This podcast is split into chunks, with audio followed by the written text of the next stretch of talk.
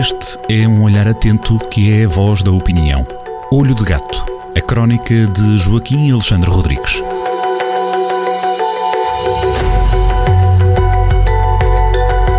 E aqui estamos nós de novo com o encontro com a crónica de Joaquim Alexandre Rodrigues, nesta sexta-feira, 23. Naturalmente que nos pode também estar a acompanhar já em reedição ao longo deste fim de semana, na rádio e sempre em podcast a partir do Jornal do Centro.pt e a partir também das plataformas digitais de podcast. Mas vamos àquilo que nos trouxe aqui, é a crónica 851, assinada por Joaquim Alexandre Rodrigues, o Olho de Gato, que hoje se chama Os Benefícios de uma Vitória insossa. Temos aqui um toquezinho uh, a autárquicas, Joaquim, e depois talvez um tiro certeiro, um vaticínio que acaba por ser feito uh, já nesta fase cada vez mais próxima dessas eleições autárquicas marcadas para 26 de setembro. Comecemos por, por, constatar, começamos por constatar que temos a Terceira República bloqueada. Está tu, Portugal, Portugal está a ser ultrapassado por, pelos países do, dos grandes alargamentos de 2004 2005. Estamos atrás do, dos outros. Até o próprio PRR eh, vai servir, eh, a, a Comissão, a União Europeia já, já fez as contas e, e eh, por exemplo, eu quero de Espanha, quero o da Grécia, vão, eh, cada euro aplicado em Espanha ou na Grécia eh, vai ter um retorno superior ao euro aplicado em Portugal. Quer dizer, até mesmo já com a, com a bazuca, ainda, ainda vamos ficar mais para trás. Hum. A Roménia, esperemos que, que, não nos passe. A Grécia, que foi dos poucos países que nós ultrapassámos nestes anos da desgraça, destes últimos anos, porque entretanto eles ainda estiveram mais desgraçados é sabido os serviços que eu na Grécia está a recuperar em grande, a grande velocidade, por exemplo, uhum. com a bazuca vai recuperar muito mais depressa que Portugal e de facto de ser a República está bloqueada e os políticos estão cheios de medo, nota-se, claro não faz parte do discurso oficial, uhum. os, os, políticos têm tendência, pelo, uh, têm tendência a falar só sobre o presente, mas percebes que eles estão cheios de medo e têm medo do futuro e têm insegurança com o passado. Ora, com o passado não devem ter insegurança nenhuma, de facto. Eh, desde 1974, da nossa democracia, nós pelo menos temos dois, dois segmentos, dois edifícios que construímos que são eh, que merecem o nosso orgulho. Um deles é o Serviço Nacional de Saúde, claro, sabes que tem problemas, mas ainda agora com a pandemia vimos quão bom e que ferramenta, que ferramenta fabulosa que nós temos, que o Serviço Nacional é para, para as pessoas e para servir os cidadãos, e o outro é o poder local democrático, que também tem os seus problemas, tem, tem as suas zonas de sombra, tem, tem os seus os seus autarcas, alguns autarcas eh, eh, que, que, não são muito recomendáveis, é evidente, mas globalmente só se pode fazer um, um balanço positivo do, do, do, poder local democrático. Poder uhum. local democrático porquê? Porque é eleito pelas pessoas, é nesse sentido. E dá-lhes respostas, respostas diretas de proximidade.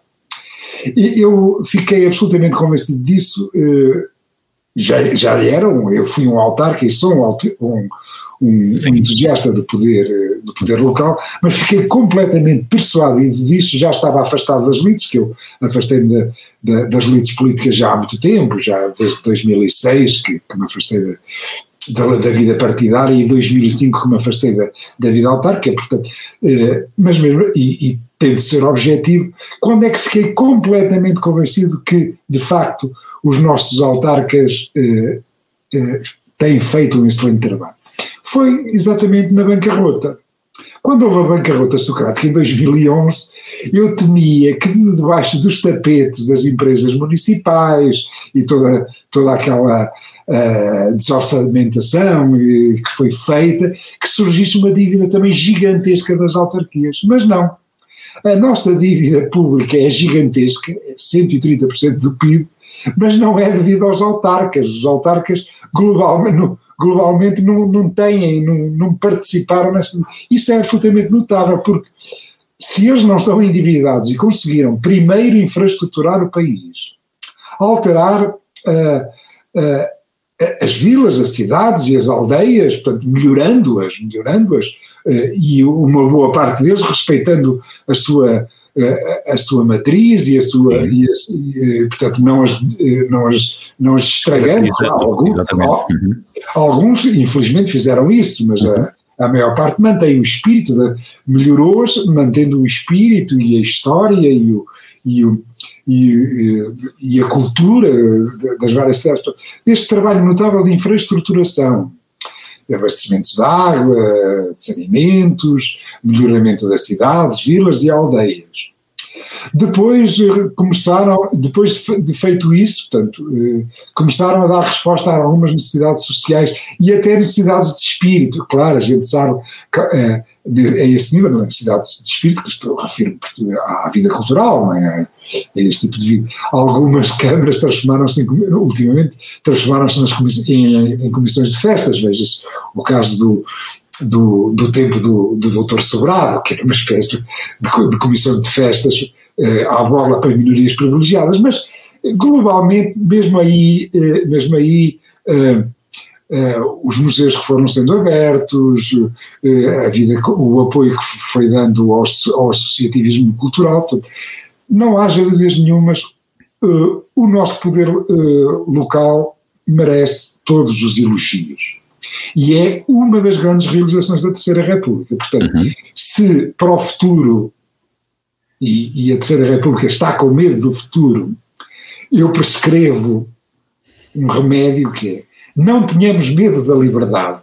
Em relação ao passado, há que ter orgulho, não há que ter medo do passado. O passado, eh, desde, desde o 25 de abril de 1974, claro, é evidente, provavelmente, especialmente os jovens, é, é, talvez seja na altura de começar a fazer um rap, a malhar no, no 7-4, assim como os cubanos fizeram um rap, um rap a malhar no 5-9, porque uhum.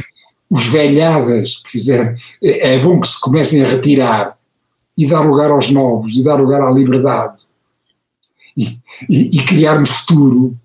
Mas eh, em relação ao, ao, Serviço Nacional de Saúde e ao, e ao poder local, às, às uhum. câmaras e às freguesias, tenhamos orgulho e evoluamos, como é evidente, é preciso evoluir. E até é o segundo ponto que eu, que eu gostaria de falar, que ainda nem está na crónica, nem sei se eu vou pôr, porque acabo de ler no, no Facebook um, um post de, de José Júlio Norte a, dizer que podia ir a mais uma vez a eleições e, e, e hoje assumiu que ele diz, é, é, diz uma frase, é uma frase sábia, eu vou lê-la exatamente até o entre aspas de José Júlio Norte.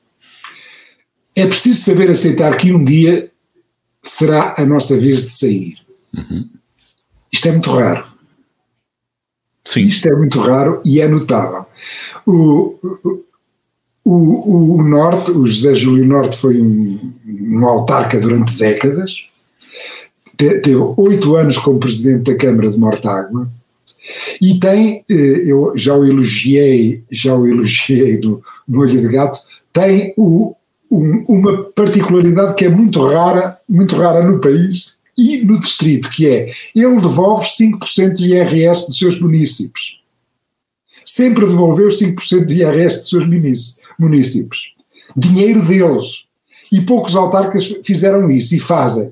Eh, gastam dinheiro eh, em coisas completamente absurdas e o principal que é não ficar com o dinheiro dos seus municípios, são muito raros que, os que o fazem. E o José Júlio Norte fê-lo. E, e, o, e o, os eleitores eh, perguntem exatamente aos candidatos o que é que vão fazer ao seu IRS.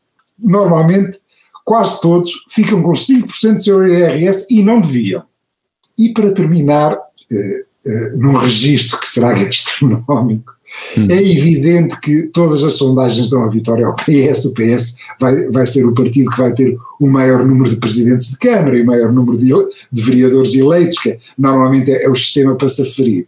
Sim, o discurso, o discurso, pelo menos do, do até agora Primeiro-Ministro e, e líder do PS neste caso, é hum, sereno o suficiente, dá essa indicação, não é? Ele tem plena Sim. consciência disso. Eh, Exatamente. E a vitória está ali ao alcance. E é, e, é, e, é, e é notável e é a segunda vez que acontece, porque normalmente os eleitorados, a meio do mandato dos governos, gostam de dar um castigozinho ao governo. Uhum. E em 2017, portanto, a meio da primeira geringonça, os eleitorados não deram um castigo a António Costa, pelo contrário, deram-lhe um prémio, ele aumentou, aumentou substancialmente as câmaras, foi buscá-las ao PSD e ao, e ao, Partido Comunista, uhum. e ao Partido Comunista, e no, tudo indica que também desta vez, apesar de, dos problemas que estamos, estamos num sarilho, estamos num sarilho sanitário e estamos num sarilho económico, tudo indica que também não vai haver o castigo. Portanto, há aqui, há aqui um, um, uma vitória, eh, a própria dinâmica dos partidos eh, tende, portanto, o, o, que é que o PS vai fazer? O PS vai, vai fazer, eh, vai, vai trabalhar para ter o máximo possível de câmaras, é lógico e todos os partidos vão fazer isso, não é? Uhum. E isso tem, tem os seus quês. Mas eu deixo para, para os leitores eh, verem esses quês amanhã quando lerem o Olho de Gato. Sim, são quês que coloca ali um QB, não é? Uh, há ali uma dose certa numa conjugação de forças que, que acaba por ser interessante. É, é uma, diremos, é uma adjetivação gastronómica da vitória. Portanto, eh, será que será bom uma vitória com muito, muito condimentada ou pouco condimentada? Com muito piripiri ou com pouco piripiri? Com muito sal ou com pouco sal? Portanto, é mais ou menos à volta disto, mas fica para amanhã. Mas fica para amanhã para a leitura da, da crónica Olho de Gato, que pode-se consultar, acompanhar nessa leitura a partir do jornal do centro.pt, a crónica 851 Uh, assinada por Joaquim Alexandre Rodrigues, com o título Os Benefícios de uma Vitória em Sosa. Nós aqui na rádio temos encontro marcado para um, nova antecipação de nova crónica na próxima sexta-feira. Obrigado, Joaquim. É sempre um gosto. Olho de Gato, a crónica de Joaquim Alexandre Rodrigues, na rádio às sextas-feiras, com repetição nas manhãs de domingo e sempre no digital em jornaldocentro.pt.